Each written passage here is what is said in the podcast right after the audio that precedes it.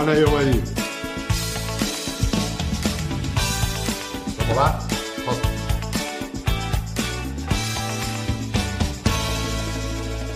Olá, boa noite, bem-vindos. Se um filme de terror contasse a história de um país distante em que, assolado pela pior pandemia dos últimos 100 anos, seu presidente sabotasse de modo sistemático todas as formas de combate a essa pandemia e, além disso, incitasse os seus seguidores a invadir hospitais. Bom, o público ia ver esse filme e achar que o roteirista estava doidão, estava exagerando, que era imaginação demais. 2020 é o ano em que o Brasil está além da imaginação. Para falar sobre essa crise sanitária que se tornou moral, hoje nós conversamos com dois infectologistas respeitados no Brasil e no mundo. Um é o presidente da Sociedade Brasileira de Infectologia, Dr. Clóvis Arnes da Cunha, e o outro, Dr. Mauro Chester, cuja autoridade também é reconhecida em todo o mundo. É, Dr. Clóvis, muito obrigado pela sua presença. Hoje, o, o, essa semana, no, nas notícias, o panorama é de que há uma estabilização do contágio, a nossa curva estaria se estabilizando. É, qual é a situação da pandemia do Brasil hoje, 18 de junho de 2020? Os hospitais estão se esvaziando. Pode-se falar em termos nacionais ou a gente tem que ver região por região? A propósito, aí no Paraná, onde o senhor está, qual é o quadro? Olá, Pedro. Prazer em participar. Prazer em participar também com Mauro. É uma grande satisfação estar aqui com você e com todos os telespectadores. Pedro, a gente tem que transmitir para a população que a Covid no Brasil é uma epidemia heterogênea. Então, nós tivemos uma situação de vários epicentros no mês de abril e maio, especialmente na região sudeste, São Paulo e Rio de Janeiro, no nordeste, em Pernambuco e no Ceará em especial e lá no norte também no Amazonas e no Pará. Esses seis epicentros, agora na metade de junho, estão com o número de casos diminuindo, mas infelizmente, pensando em termos de Brasil, as regiões que estavam até então, entre aspas, poupadas ou com a epidemia sob controle, tiveram nas duas últimas semanas um grande número de aumento de casos, de internamentos hospitalares e também de óbito. Então, a primeira mensagem importante é Cada um de nós, na sua região, na sua cidade, no seu estado, tem que acompanhar a epidemia. E respondendo sua pergunta em termos do Paraná, eu vou lhe dar um número bem atualizado. Nós tivemos desde março a média de três óbitos por dia no estado do Paraná. Então, a cada dia eram três óbitos por dia na média. E agora, nos últimos dias, nós estamos tendo 30 óbitos por dia. Então, só com esse número você já vê que realmente a epidemia chegou em vários municípios, não só do estado do Paraná, como do sul do Brasil e também do centro-oeste. Então nós temos que analisar o Brasil região por região. Isso exige uma coordenação em nível nacional é, muito sofisticada, né? coisa que até agora a gente não tem testemunhado. Doutor Mauro Chester, por favor, bem-vindo à nossa conversa. Nos últimos três meses, qual tem sido a, a rotina dos médicos e profissionais de saúde envolvidos na luta contra a Covid-19? Eu acho que profissionais de saúde, do ponto de vista de atendimento, de heróis da saúde, como foi feito, é impecável. As pessoas estão lá se é, lutando e dando o melhor de si para atender a população.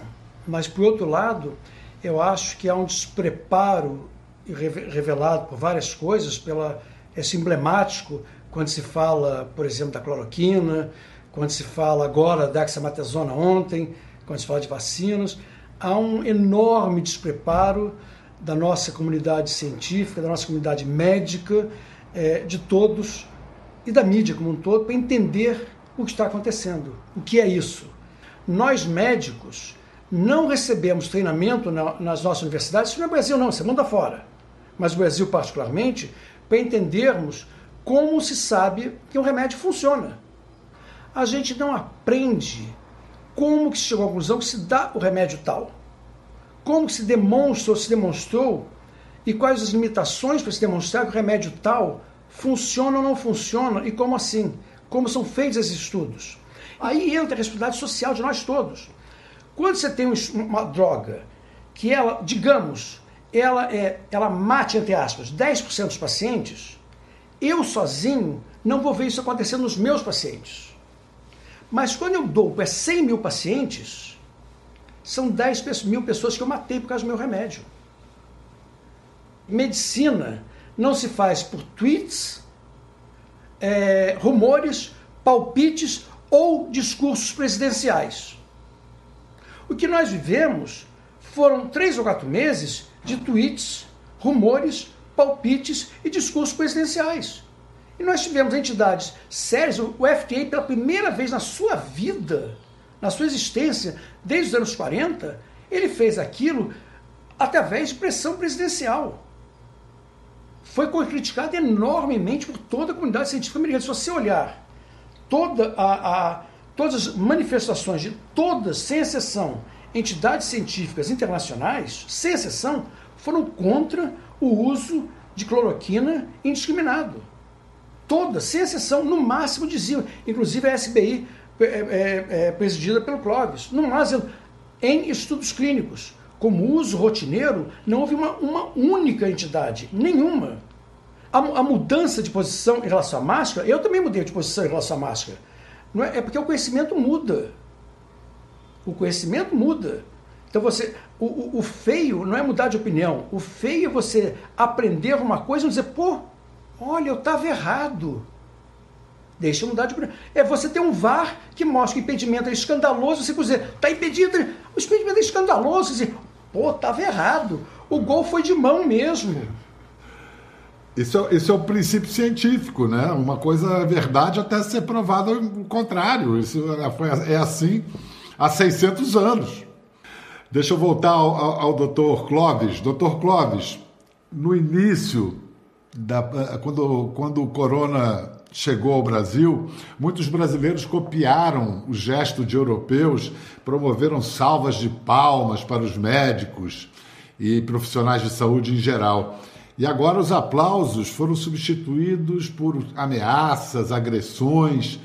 Como é que pôde ocorrer uma mudança assim tão violenta? É, eu acho que o que acontece às vezes, Bial, é, felizmente é a minoria da população, é uma pequena porcentagem da população que às vezes, até por desinformação, ela vê o profissional de saúde, quer seja ele é, médico ou enfermeiro, às vezes porque está vestido de branco, que ele possa transmitir o vírus da Covid só por estar no mesmo ambiente de trabalho ou no mesmo ambiente social. Então, eu sempre acredito que a partir do momento que nós consigamos informar melhor a população, tudo isso vai fazer com que essa, mesmo que seja hoje a minoria, volte a aplaudir os profissionais de saúde. Você pessoalmente já recebeu ofensas ou, ou ameaças, ataques? A mim o que aconteceu, Pedro, é eu tive hackeado o meu Facebook.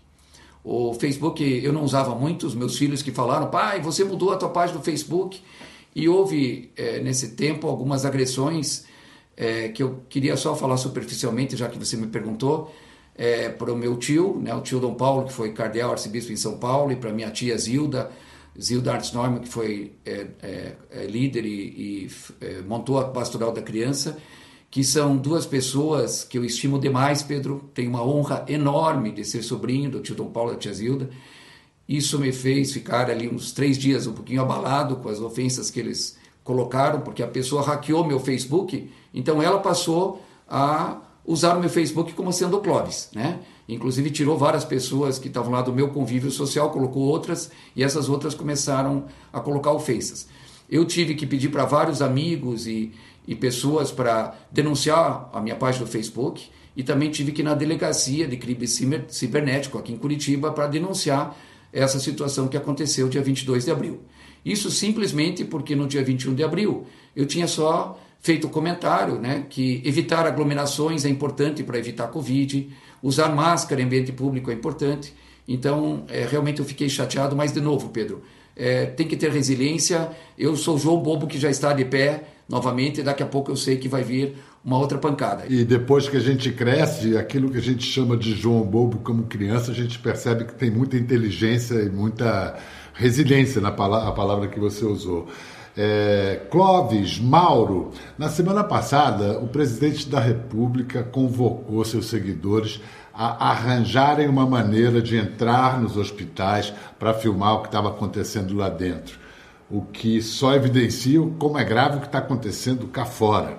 Eu queria perguntar para vocês a que risco, riscos esses invasores se expõem e que risco eles representam para os pacientes e as equipes médicas. Mauro. Eu acho isso inominável. É difícil até crer que isso é verdadeiro. Quer dizer, é essa confusão entre liberdade de expressão e incitamento ao crime, né? Você é inominável pensar que as pessoas expõem é, a si, aos pacientes que estão, expõem aos médicos. Eu, eu honestamente, para mim, faltam palavras para dizer. Eu acho isso inominável. O desrespeito que é aos profissionais de saúde que estão ali, o desrespeito às pessoas que estão doentes, aos familiares dessas pessoas, é, as pessoas querem se, se infectar, o, o trazer esses vírus para fora do ambiente, é tudo tão absurdo, é tão mais absurdo do que ele, aquela historinha que você contou no começo do, do programa, é, ninguém imaginaria. É mais absurdo, é, é, ultrapassa qualquer ficção científica. Isso é, um, é uma ficção científica de péssima qualidade. Não, é inominável. Eu acho isso inominável. Eu não sei. Olha só, escuta o, depo o, depoimento do infectologista Jamal Suleiman, do Hospital Jamal Emílio Suleiman. Ribas, em São Paulo. É, é Suleiman, Conhecemos ele, Suleiman. Conhecemos é. ele Jamal há 20 anos, 30 anos. Pois é, o Jamal conta o seguinte, que de plantão no Hospital Emílio Ribas, em São Paulo, no fim de semana de 2 a 3 de maio, e todos os dias teve buzinaço na porta, na porta do hospital. Buzinaço na porta do hospital. Os manifestantes achavam que o Emílio Ribas estava vazio. E ele diz, o Jamal, a verdade é o contrário, estávamos com 100% da capacidade ocupada. Então, que consequências um buzinaço desses na porta de hospital pode ter para médicos e pacientes? Eu fico pensando, as pessoas, você imagina se quem tivesse naquela cama de hospital, aquele leito de hospital, fosse a mãe dele. É só para pensar, é sua mãe que está lá num respirador, sua mãe que está lá doente. Pense nisso. Como é que ele não pensa nisso? É a tua mãe que está lá. Você teve. Me falta Mauro, vo... Mauro, você teve Covid na forma branda ou grave? Me, médio. Eu fui para o CTI mais precaução, ah. não tomei cloroquina. É, não, ah, foi, oferecido, foi, foi oferecido cloroquina para você. Foi. O que você respondeu? Ah, me respeite. O cara, na verdade, foi quase brincadeira, porque é um médico que me conhece há muitos anos, que faz parte do mesmo grupo de WhatsApp que eu, e a gente brincar, já tinha essa discussão, e eu veementemente contra. E no, quando eu fui levado para o CTI, ele, meio rindo, meio sério, perguntou: Mauro, você vai querer tomar cloroquina? E eu falei, Ricardo, me respeite. E ele riu, já mas, foi meio. Mas, Mauro, você diz que não foi grave e foi parar no CTI. Imagina se tivesse sido grave. Qual, qual foi o seu medo? Não, olha, honestamente, a situação, eu acho que eu só pensei na gravidade real alguns dias depois, que eu já estava lá, quando ele me ligou dizendo que eu tinha olhado os resultados e ia me, me daria alta no dia seguinte ou no outro dia. E eu fiquei meio pensando, e eu chamei pela campanha a enfermeira, que eu queria o banheiro, e quando a enfermeira veio, entra toda paramentada, você não vê a cara da enfermeira, não sei nem quem é, até hoje não sei. E ela entrou, eu pedi para me ajudar a levantar, e quando ela me deu a mão, me ajudou a levantar, e eu me apoiei, eu comecei a chorar como criança. Chorava, chorava, chorava. Acho que só ali caiu a ficha mesmo do que tinha acontecido. Até Você então, tá... acho que estou meio vago. É, o coração sabia de coisas que a sua cabeça estava querendo negar. É, Clóvis, muito, muito... É, Clóvis, quantos médicos já pegaram Covid no Brasil? Então, Pedro, a gente tem a estatística que eu acho que nós temos perto de 113 ou 120 médicos que morreram da Covid. Talvez esse seja o número mais significativo, né?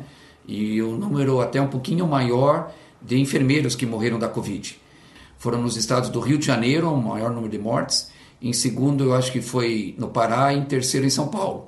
Então, isso mostra realmente a agressividade que tem esse vírus e o potencial de realmente ele causar o que eu me até com o Mauro, né, que felizmente estão com o Mauro firmes aí, né, Mauro?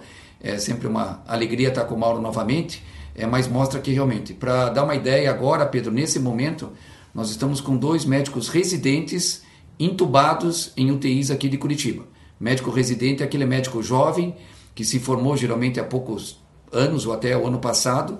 Temos alguns médicos afastados por e enfermeiros afastados por por burnout, né, por uma situação emocional que não é fácil você aguentar toda essa pressão psicológica. Temos médicos afastados por estarem com Covid. É, todo paciente com Covid, na, na média, ele fica 14 dias afastados. Então você começa a não ter profissionais de saúde para montar equipe. Para a gente entender isso na prática, vamos a Santarém, no Pará, falar com o doutor João Assi, que está na linha de frente do combate à Covid-19 em Santarém. É, doutor João, muito obrigado pela sua participação. Hoje, aí em Santarém, vocês são quantos infectologistas para atender uma população de mais ou menos quanta gente? Olá, Pedro. Eu que agradeço o convite. Acho muito importante abrir essa voz para a gente aqui do Norte. O Norte hoje talvez seja a região do país que tem é, um maior número de casos em proporção com, com a população, né? A gente está enfrentando esses desafios da interiorização, da, da, da, entrada no Covid nas tribos indígenas, nos povos ribeirinhos. Então, é, é, são contextos que muitas vezes o resto do país é, é não fica sabendo o que está acontecendo. Hoje Santarém é uma cidade que fica é, no meio do caminho, vamos dizer assim, entre, é, entre Belém, que é a capital do Pará, né, e Manaus. Ela funciona quase como uma capital do interior. Ela é uma, a, a, a cidade de Santarém tem 300 mil habitantes, mas é a referência de saúde para uma área de mais de um milhão de habitantes. É, na, na, na, no sistema de saúde básico, que é a porta de entrada, que são as UPAs, os prontos-socorros, é, é e o hospital de campanha nós temos uma equipe com quatro infectologistas e no hospital regional, que é o hospital de, de referência para os pacientes que necessitam de terapia intensiva, tem mais duas infectologistas. Então a equipe hoje, é, aqui na região de Santarém, seríamos de, de, seis infectologistas e há outras duas infectologistas na cidade de Oriximiná, que é uma cidade que fica do outro lado do, do rio Amazonas e que também é, acaba atendendo a, a, os pequenos municípios daquela região. Da sua equipe de médicos, Quantos já foram infectados?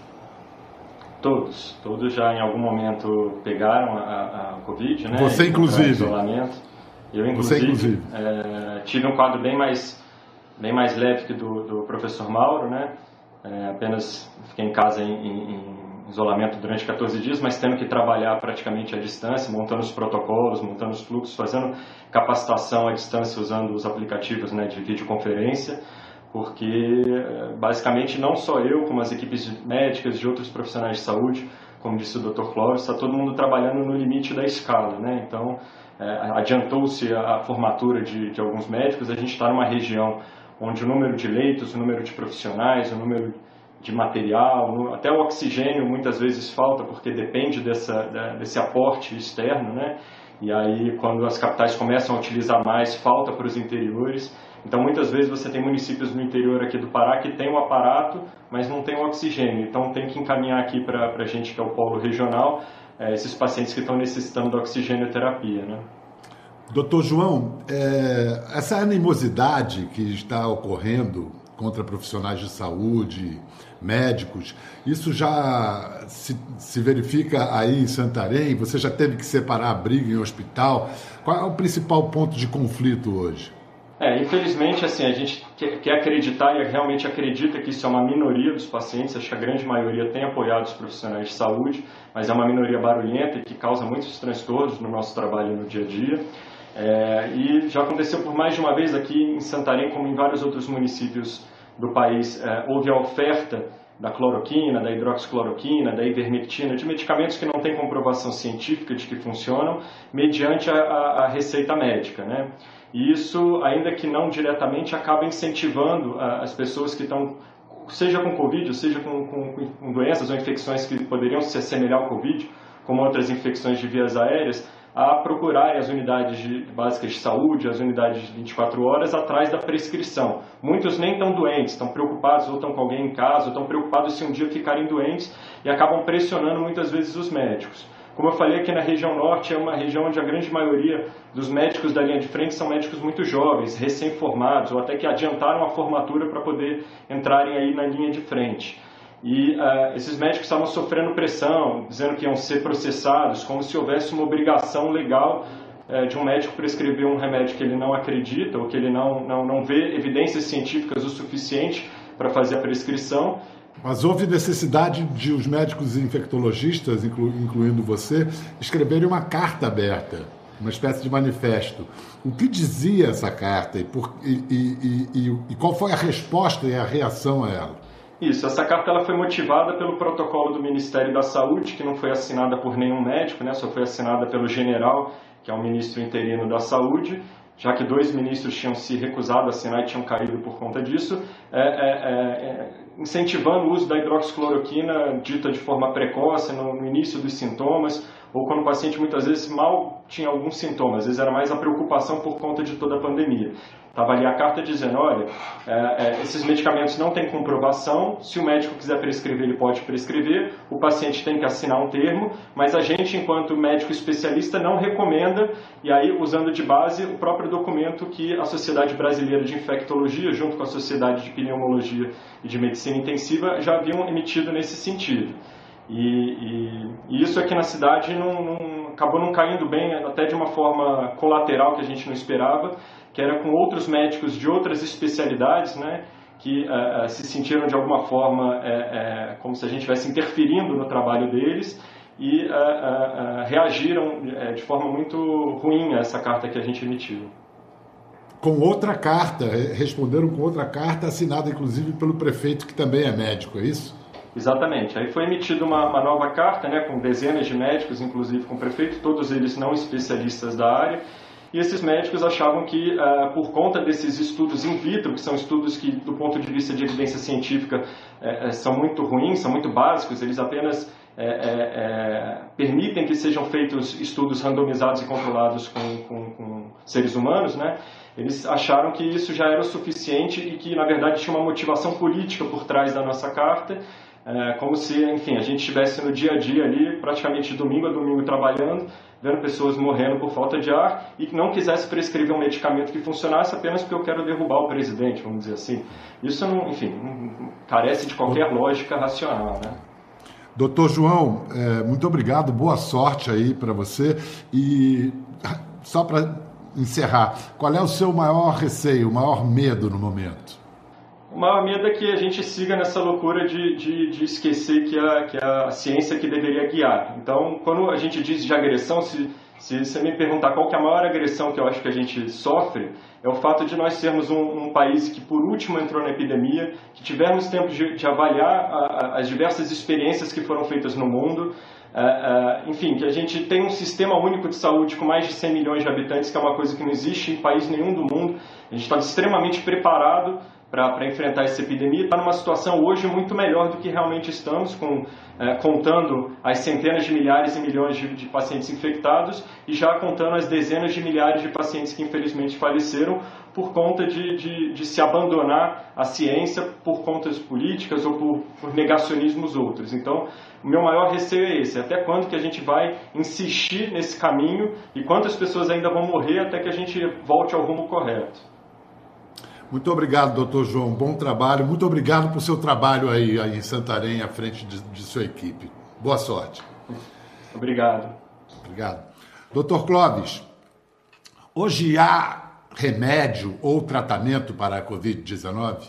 Ontem, a Universidade de Oxford, ele é, incluiu é, 2 mil pacientes, 2.100 e alguma coisa pacientes, e outros 3 mil, 2 mil receberam dexametasona em dose baixa. A dexametasona é um corticoide muito conhecido na medicina, é usado para doenças reumatológicas, para doenças autoimunes, é usado para alergias intensas, quando a alergia é grave pode-se usar corticoide, e comparou com pacientes que receberam tratamento padrão. E ao usar o corticoide em dose baixa, mostrou que teve um impacto na mortalidade, Pedro. Hoje, pela primeira vez, tem um trabalho que ainda a íntegra dele vai ser publicado em breve, mas que é o primeiro estudo que mostrou que uma medicação usada em que situações, Pedro? Em pacientes com pneumonia que precisam de oxigênio, pacientes na UTI, não é para usar como profilático, não é para usar na fase leve da doença, porque até ele foi estudado na fase leve. E na fase leve, que o paciente tem tosse, febre e não precisa de oxigênio, o corticoide não fez diferença. Aliás, teve uma tendência até de ser pior em quem usou corticoide na fase inicial. Eu não sei se cabe, mas eu não, não concordo inteiramente com o que o Clóvis falou. Eu acho é um pouco precipitado em relação à dexametasona, que é uma notícia excelente, mas falta ver os estudos para saber quem são esses pacientes que se beneficiaram é, da dexametasona. Né? É, acho que falta muita coisa para ser visto. Eu não recomendaria, não faria uma recomendação geral para pacientes graves. Eu ainda esperaria ver o resultado, ler o estudo em si. Mas a notícia mesmo que o mundo todo tem expectativa, tem esperança de ouvir, é o anúncio de uma vacina. A vacina vai demorar muito? Qual a perspectiva real de uma vacina, de surgir uma vacina que atenda a toda a população do mundo? Quer dizer, são bilhões de doses. Há quanto tempo nós estamos disso?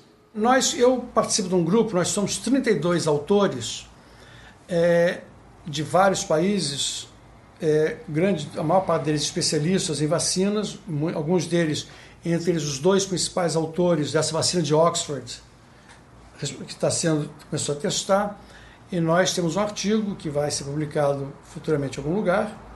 É, pessoas que têm vivência na área de vacinas, a minha na área de HIV, outros é, são eticistas, vários aspectos de vacina.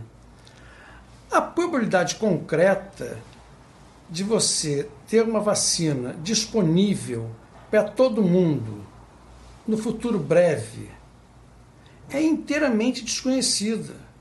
A, a, a probabilidade de saber se essa vacina terá a duração, da, se uma vacina será capaz de induzir proteção e a duração dessa proteção é inteiramente desconhecida. O que há de diferente agora é que, contrariamente a todo o passado, o que é, está sendo feito, quando alguém faz um, um, produto qualquer, há um investimento miliardário, bilhões de dólares sendo envolvidos. Diferentemente de antes,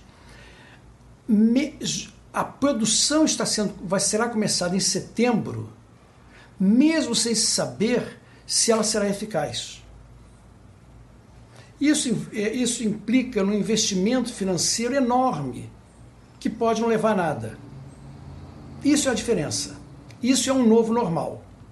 Clóvis, você é um pouco mais otimista do que o Mauro com respeito a com relação à vacina? Eu sou, eu sou realista.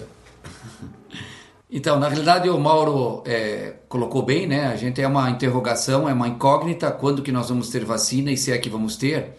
E essas primeiras vacinas, principalmente as duas que vão incluir voluntários aqui no Brasil, tanto em São Paulo como no Rio de Janeiro, a eficácia média foi em torno de 90%. Especificamente com a vacina de Oxford, houve um acordo comercial com uma empresa britânica é, chamada AstraZeneca, que, como o Mauro colocou, mesmo não sabendo se a vacina vai dar certo, eles já estão com a estrutura preparada para produzir um bilhão de doses até o final do ano. Então, se a vacina der certo, a gente vai ter essa boa nova até o final do ano de que pelo menos uma vacina possa eventualmente suprir um bilhão de doses. E também existem mais outras vacinas que eu particularmente acho que também os, os relatos iniciais são promissores, eu acho que esse é o termo prudente a usar, são promissores e isso tudo faz a gente ter um pouquinho mais de otimismo. Muito obrigado, Dr. Clóvis Arnes da Cunha, muito obrigado, Mauro Chester, muito obrigado, Dr. João Assi de Santarém. A nós resta torcer, esperar e principalmente agradecer a vocês, médicos, todos, das mais diferentes especialidades, também agradecer aos enfermeiros, aos fisioterapeutas, psicólogos, assistentes sociais. A gente quer dizer muito obrigado também aos técnicos, aos motoristas de ambulância. Muito obrigado a todos os profissionais que trabalham direta ou indiretamente com saúde e estão lutando nessa guerra por nós e merecem nosso respeito, reconhecimento nossa gratidão. Por hoje é isso. Até a próxima.